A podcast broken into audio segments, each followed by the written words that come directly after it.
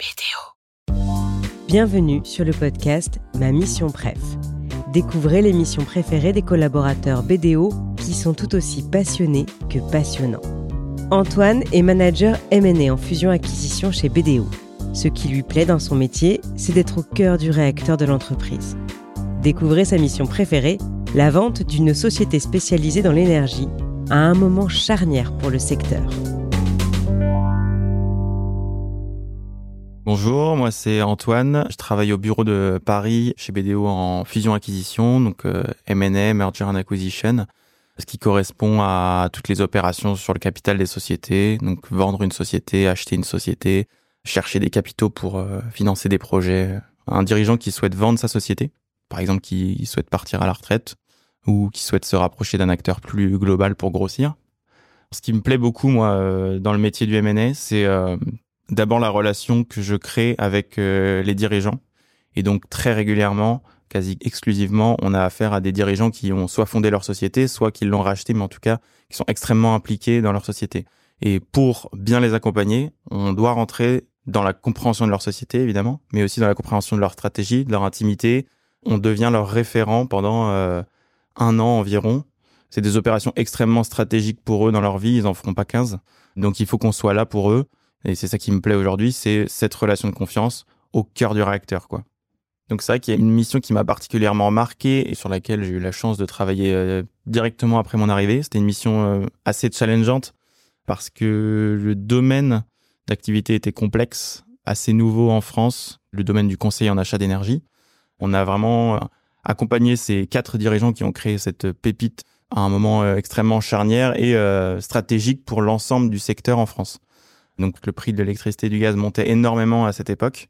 Donc notre première mission, ça a été de mettre sur papier leur travail pour bien le vendre et bien que les acquéreurs puissent se positionner.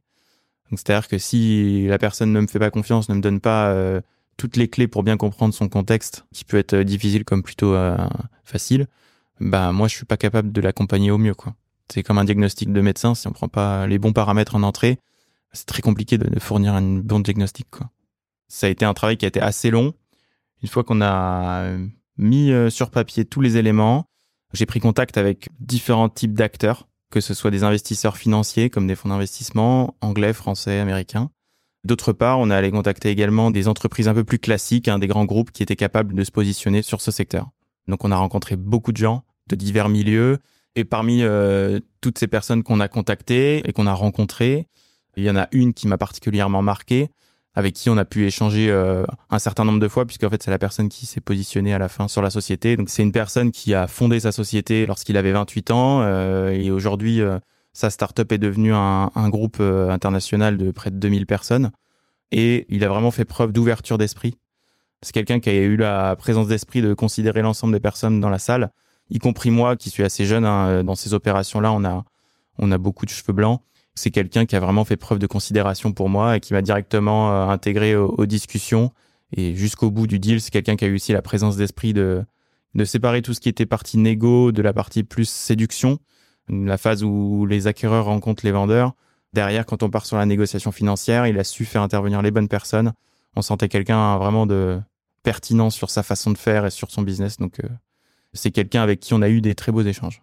Il y a d'autres éléments aussi qui m'ont plu dans cette mission. C'est euh, la nature du challenge de contacter euh, des acquéreurs de toutes parts, de rencontrer euh, des personnes de tous horizons, des grands comme euh, des petits, hein, et des financiers comme des entrepreneurs. Donc ça, c'est la diversité qui est hyper enrichissante pour moi. Un des gros points pour moi, c'était aussi la relation que j'ai nouée avec les, les quatre dirigeants qui eux-mêmes ont créé leur société. Donc c'était vraiment des entrepreneurs.